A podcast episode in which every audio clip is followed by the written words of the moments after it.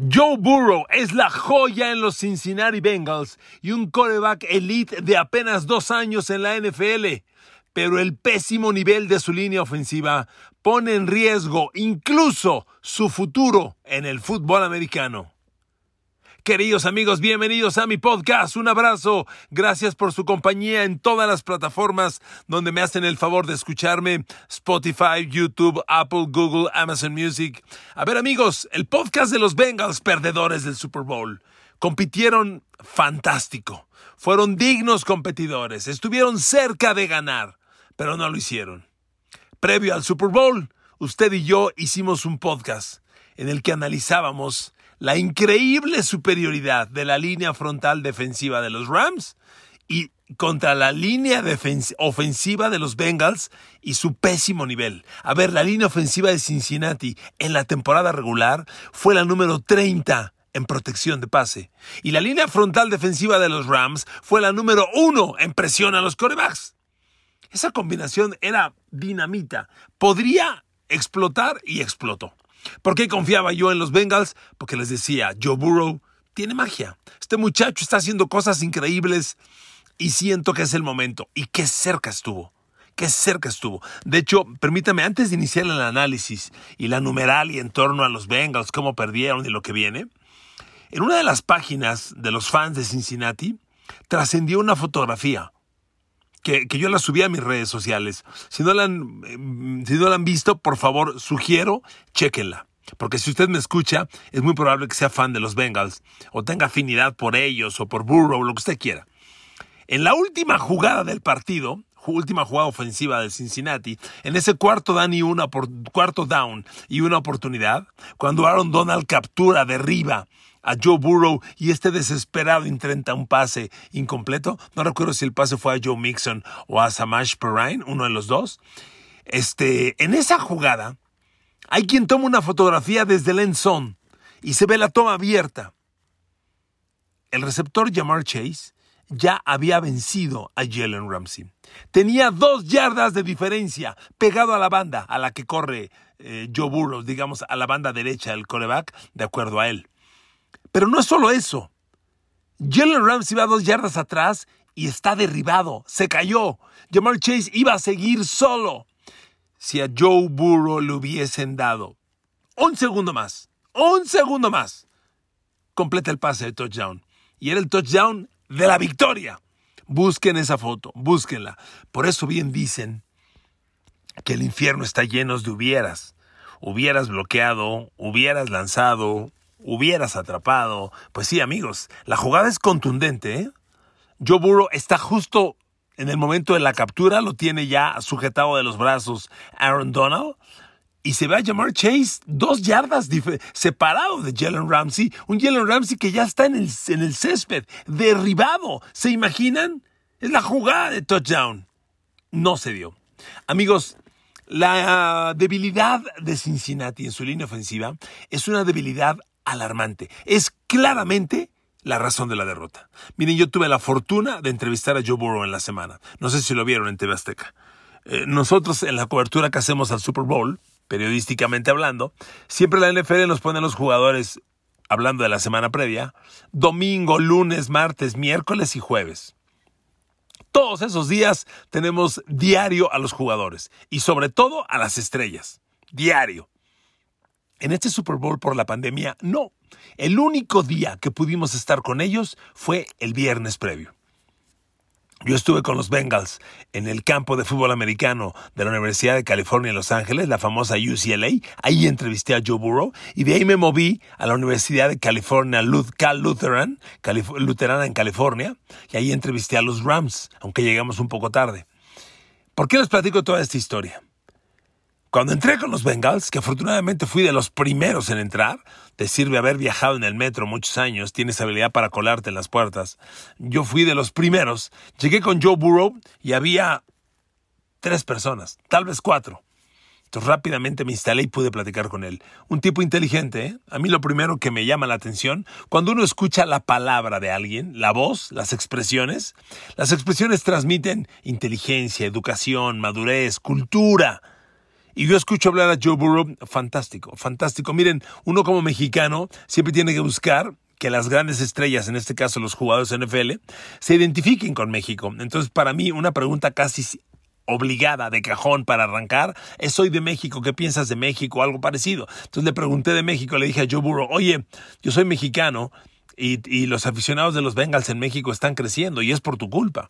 Y habló muy bien, dijo que, que la NFL ahora es internacional. Y la segunda pregunta que le hice fue que si alguna vez ha venido a México, si ha estado en Los Cabos o en Cancún. Y me dijo, no, pero tienen un gran país y no sé qué. Y la tercera pregunta que le hice, amigos, uno como periodista tiene que ir a buscar la nota. No puedes ir a platicar, preguntar cosas bonitas. ¿Cómo estás? Mucho gusto, que te vaya bien, qué bien te ves. Hay que preguntar temas que nos saquen la nota. Y mi tercera pregunta fue, oye Joe Burrow, ¿tu línea ofensiva es el punto débil del ataque? Y luego, luego brincó. No, un gran líder, ¿eh? Un gran líder que de inmediato salió a dar la cara por su línea ofensiva. Un tremendo líder. ¿Por qué no es así? No es una buena línea ofensiva. Lo que Cincinnati permitió ante a Joe Burrow el domingo pasado y toda la temporada fue un abuso. Un abuso que puede tener consecuencias graves. A ver amigos, yo primero le, pido que recapacite dos cosas. El pésimo nivel de la línea ofensiva de Cincinnati provocó el año pasado que en una captura de coreback le rompieran el ligamento cruzado y el ligamento colateral a Joe Burrow en una jugada. Perdió un año por esa lesión, resultado de su pésima línea ofensiva. El siguiente año, que fue este, la misma pésima línea ofensiva impuso un récord. Los Bengals son el primer equipo NFL que llega al Super Bowl habiendo tenido un coreback que es capturado más de 50 veces atrás de su línea de scrimmage. A Burrow lo capturaron 51. Pero eso no es todo.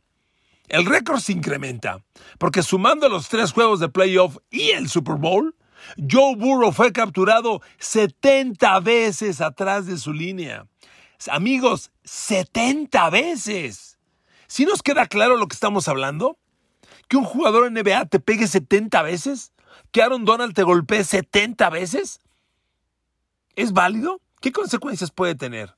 Miren amigos, no sé qué tan jóvenes o veteranos sean ustedes que me hacen el favor de escucharme, pero está todavía muy reciente el retiro de Andrew Locke de los Indianapolis Colts, un quarterback elite como Burrow, primera selección global del draft como Burrow, con unos, con unos números espectaculares. Andrew Locke tenía el récord de más yardas por pase para un novato en la NFL, con más de 4.000 yardas, hasta que se lo rompió Justin Herbert la temporada pasada. Pero espectacular Andrew Locke. Se retiró después de cinco temporadas. ¿Por qué? No podía más. El golpeo que la línea ofensiva permitió sobre él fue brutal. Su cuerpo estalló, no soportaba más. Porque además tanto golpeo te hace frágil. Es como una pieza de cristal. Si se te cae y la rompe, y se rompe, pues aunque la pegues, te queda frágil. Ya no quedó igual, se ve mal. Así un coreback y, el cuerpo de una persona fracturada ya no sana igual. Y Joe Burrow lleva dos años violentísimos. A ver, en el Super Bowl fueron siete capturas de coreback. Los números en el Super Bowl son humillantes, humillantes, lastimosos. Aquí se los doy. Su línea ofensiva permitió siete capturas, cuatro golpes, 15 apresuramientos, 26 presiones totales. Es demasiado castigo excesivo. Miren, en los análisis previos que usted y yo hacíamos, hablábamos de este tema. Hablamos justamente qué va a pasar con esta línea ofensiva. Y comparábamos a la línea frontal defensiva de los Rams, usted lo recuerda, con las grandes defensivas que han ganado Super Bowls. Yo le decía, crecí viendo la línea defensiva de los Chicago Bears, que ganaron el Super Bowl 20. Así como dominaron a, a, Burrow, así dominó Chicago a Nueva Inglaterra en el Super Bowl 20. Con Richard Dent, con Dan Hampton, con William Perry, con esos frontales, así lo hizo. Y luego la línea frontal defensiva de los Ravens sobre Giants. ¿Qué Super Bowl fue ese? Como el 24, si no estoy mal. No, no, no, no, perdón, como el 34. 34, si no estoy mal. Y luego la defensa de los Seattle Seahawks sobre Peyton Manning. O sea, esas defensas hicieron historia por el dominio tan bestial que tuvieron sobre los rivales. Lo de los Rams no desentona, es muy parecido. Miren amigos, eh, desmenuzando uno por uno, pues sí está para dar pena. El gar derecho, Hakim Adeniji, lo dijimos, tiene que jugar Justin Cameron. Si juega Adeniji, es un, es un handicap terrible en contra de los Bengals, terrible. Bueno, Adeniji, nada más, él solito, gar derecho, permitió tres capturas de coreback y un apresuramiento.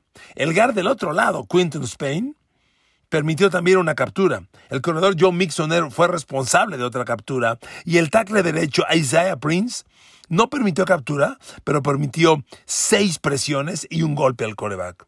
Son números fatales. Increíblemente jugó bien Jonah Williams, el tackle izquierdo, que era igual de malo. Amigos, son números fatales. Con estos números está en riesgo la salud de un coreback. Se lo digo de verdad. Son 70 capturas de coreback sobre Joe Burrow y 40 golpes más. Es decir, en total son 111 veces que le pegaron los defensivos. 111 veces. En 17 partidos. Es una cosa escandalosa. Son algo así como 8 por juego. No se puede continuar de esta manera. Lo, que Cincinnati va a encontrar muy pronto es que el físico de Joe Burrow no aguanta más. Lo increíble es que el joven llevó al equipo al Super Bowl y que defiende a su línea ofensiva y que da la cara por ellos. Miren amigos, no hay duda alguna de que Cincinnati perdió por la línea ofensiva, porque hizo mucho para ganar, mucho. ¿Qué le digo? El partido de los abiertos, T. Higgins, Tyler Boyd Jamar Chase, se lo dije ya. Los receptores de Cincinnati le metieron al bocón de Jalen Ramsey 156 yardas en recepciones y un touchdown. Lo hicieron pedazos y le vuelvo a decir, como lo dije al abrir el podcast, hay una fotografía tomada desde el de la última jugada de los Bengals cuando Aaron Donald captura a Joe Burrow en ese cuarto down en la que se ve claramente a Jamar Chase ya desmarcado de Jalen Ramsey por dos yardas y Jalen Ramsey en el césped derribado. Esa jugada era el touchdown de la victoria. Si hubiera tenido Joe Burrow un segundo más, que no se lo dio Aaron Donald, ¿verdad? Ese, ese lo hubiera. Miren amigos, se salva poco, casi nada de esta línea ofensiva. Así se lo digo. Se salva poco, casi nada, porque el abuso sobre, sobre Burrow fue escandaloso. Consideren, él intentó 33 pases. 33 pases. Pero si lo presionaron 26 veces, por Dios. Esto es, tres de cada cuatro pases lo presionaron. Tres de cada cuatro. Con todo y eso, sus números fueron discretos yo diría respetables. Solo completó un pase de tres que intentó de más de 20 yardas. Fue el pase profundo a Tyler Boyd. Este, tuvo, tuvo muy poca actuación. En pases de más de 10 yardas, tuvo pocos números. Como le decía, fueron dos completos, perdón, corrijo, dos completos de tres lanzados en más de 20 yardas. Ahí fueron buenos números. Pero en pases, pases de 10 a 20 yardas hubo muy poco. De hecho, no completó ninguno de tres que lanzó. Repito, en pases de 10 a 20 yardas, cero completos de tres lanzados. De, 20 yardas o más, dos completos de tres. Buenos números. Y lo demás fue muy corto. Sumamente corto. Fue un Joe Burrow atípico. Porque estuvo bajo intensa presión. Fíjese los números. Cuando Joe Burrow fue presionado, completó 7 de 11, un touchdown, sin intercepción. Cuando le dispararon blitz, los, Rams casi no disparan blitz porque no lo necesitan. Con los cuatro frontales que tienen te aplican presión, pero a pesar de eso lanzaron seis veces el blitz. De esas seis veces, Burrow completó cuatro para otras 105 yardas y un touchdown. Realmente sus números fueron fantásticos. le, repito la distribución por yardas. En envíos de más de 20 yardas, dos completos de tres lanzados zona intermedia de 10 a 20, 0 de 3, y en zona corta de 0 a 9, 14 completos de 17 lanzados. Ahí generó todo. Ahí estuvo todo. Pero amigos, sin línea ofensiva. Aaron Donald, bueno, hay varias jugadas, una sobre Adeniji, insultante, insultante. Lo arrastra 5 yardas y se lo avienta en la cara a Joe Burrow antes de hacer la, la tacleada a Aaron Donald. Y es que amigos, Es triste, no sirve nadie de Cincinnati en la línea ofensiva. El tackle izquierdo Jonah Williams se supone que iba a ser una estrella, yo no sé si aplique para eso, pero honestamente sus números fueron lamentables. Si evaluamos bloqueando al resto del equipo, como le decía, Adeniji permitió tres capturas, Mixon permitió una, Quinton Spain permitió otra más. En los golpes, Mixon permite además dos golpes a coreback. Eh, uno más Quinton Spain, otro Isaiah Prince. Prince permite seis presiones totales, porque hubo, perdón, siete presiones totales, porque hubo seis apresuramientos. Fíjense nada más, aunque Isaiah Prince no permitió captura de coreback y solo un golpe, los seis apresuramientos son un lío. Porque cuando el frontal defensivo rompe el bloqueo y se mete al backfield y empieza a perseguir al coreback, pues no ocurren cosas buenas para la ofensiva. Y eso lo provocó seis veces el tackle derecho. Amigos, realmente no se salva nadie. Ahora, a pesar de todo, Burrow encontró caminos para, competir. Déjeme darle otro dato. En este partido, el quarterback de los Bengals lanzó el balón en promedio a los 2 segundos y 41 centésimas. Esa es la velocidad más rápida a la que lo lanzó en toda la temporada. Aquí tengo los números. Joe Burrow, en los 17 partidos de temporada regular, en promedio soltó el balón a los 2.63 segundos. En el Super Bowl a los 2.41. Ya sabía lo que venía. Ya sabía lo que se le venía encima. Pese a ello, lo capturaron siete veces. ¿Le parece poco? Siete veces. Y miren, tenemos que hablar maravillas de Burrow, a pesar de todo, y de los receptores. A ver, Jamar Chase. Cinco recepciones en ocho pases que le lanzaron, 89 yardas, por medio de 17, casi 18 por recepción, incluido un bombazo de 36. Amigos, perdón, un bombazo de 46. Amigos, hizo mucho Jamar Chase, tres veces movió las cadenas. Tyler Boyd no es cosa menos. De seis que le lanzaron, capturó cinco. 48 yardas, 20 después de la recepción, dos primeros y diez. Este, y T. Higgins, bueno, T. Higgins captura cuatro de los seis que le lanzan, 100 yardas, promedia 25 por recepción, tiene un bombazo de 75 yardas y se lo hicieron todo a los rivales. T. Higgins Tres veces le lanzaron sobre Jalen Ramsey y completó dos, incluido el bombazo de 75 yardas. Le repito, a Jalen Ramsey le hicieron lo que quisieron. Usoma jugó, valiente, pero honestamente aportó poco. Claramente no estaba al 100%. Le lanzaron dos pases, atrapó los dos, solo fueron 11 yardas, un primero y 10. No pasó nada con Usoma, que por cierto es agente libre. Pero amigos, hay que aplaudirle de pie a Cincinnati. ¿Y la defensa qué me dice? Qué trabajo defensivo. Lou Rumo, coordinador defensivo de los Bengals, muy pronto va a ser cotizado para head coach. Qué trabajo, de verdad, qué trabajo.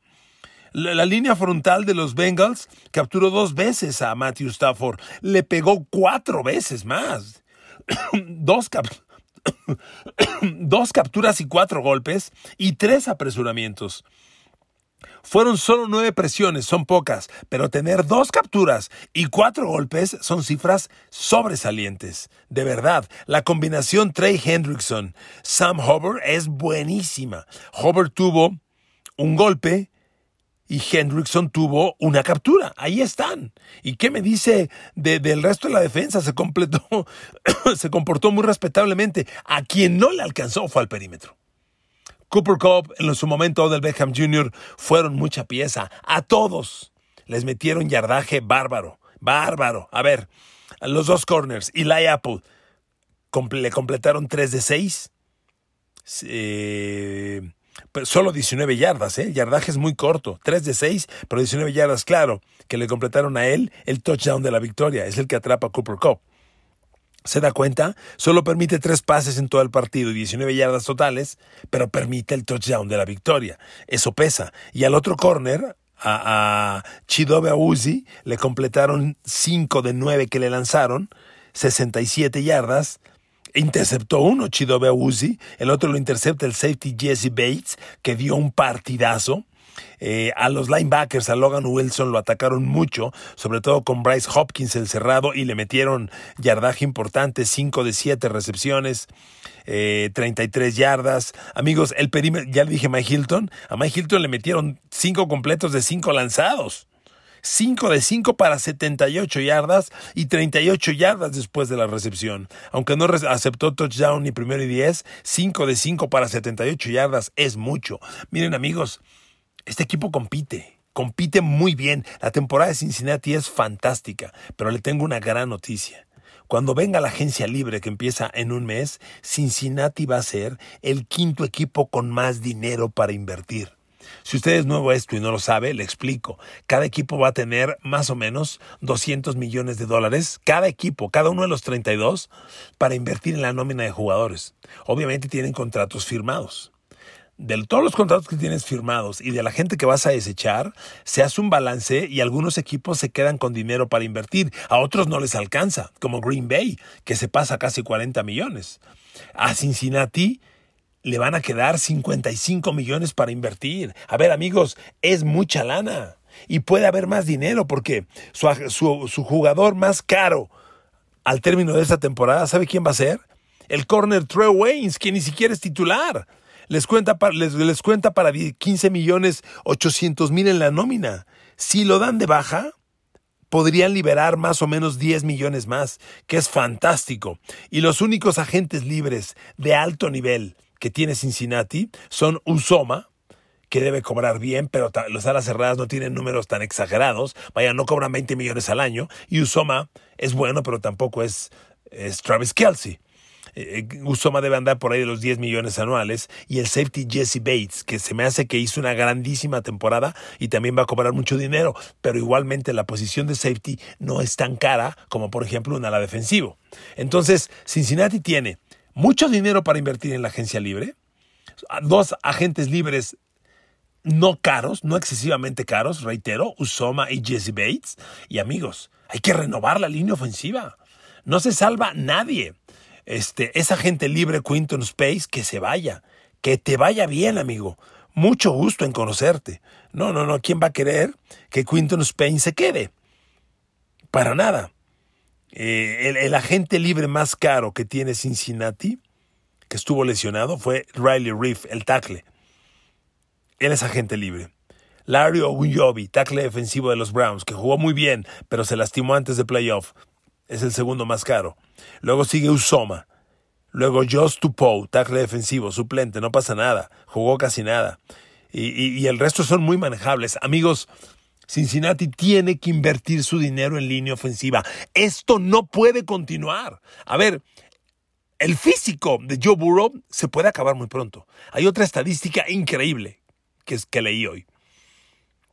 Joe Burrow ha recibido en estas dos temporadas el mismo golpeo que Andrew Locke en cinco. Y Andrew Locke se, se, retiró porque no podía con el golpeo. Amigos, no puede continuar esto, no puede. Yo ya revisé los agentes libres. Así como a Cincinnati le va a quedar mucho dinero, el mejor agente libre de línea ofensiva es el tackle izquierdo de los Saints, Teron Armstead. Los Saints tienen una super línea ofensiva, pero al tackle derecho, Ryan Ramsick, le extendieron el contrato, un super contrato. Y ahora no les va a alcanzar a los Saints para pagarle a Teron Armstead. Si los Browns, si los Bengals se traen a Teron Armstead de tackle izquierdo y mueven a Jonah Williams a tackle derecho, a mí me parece fantástico movimiento pero Teron Amstead va a ser un tackle ofensivo de 15 millones de dólares por temporada. Y Cincinnati los tiene. Y su primera selección de draft de los Bengals tiene que ser un GAR, derecho o izquierdo. Y debe haber, cuando menos, tres adquisiciones para la línea ofensiva. Yo estimo dos vía agencia libre y uno en el draft, mínimo, si no es que dos y dos. No puede continuar esto. Cincinnati tiene uno de los grandes corebacks que quedan al mando de la conferencia americana. Josh Allen, Bills, Justin Herbert, Chargers, Patrick, Patrick Mahomes, Chiefs y Joe Burrow. Cuida Joe Burrow. No lo puedes exponer de esa manera. Para mí hablar con él esos minutos que estuve me transmitió el tremendo liderazgo que tiene y lo inteligente, y lo inteligente que es el muchacho. Es una joya. Lo tienen que cuidar. Cincinnati hizo mucho. Cincinnati no era el segundo mejor equipo de la NFL, ni cerca. Dallas tiene más talento que ellos. Tampa Bay tenía más talento que ellos, pero llegó demasiado lejos. Kansas City tenía más, más, talento que ellos. Buffalo tenía más talento que ellos. Pero llegó Bengals donde nadie anticipábamos. Jugó como valiente. Tristemente, Ahora va 3 de 3 perdidos en Super Bowls. Antes dos contra Joe Montana y ahora este. Pero el equipo tiene talento prometedor y sobre todo una joya llamada Joe Burrow. Hay que comprarle una línea ofensiva nueva, sí o sí. Punto final. Gracias por su atención. Que Dios los bendiga. Nos escuchamos mañana.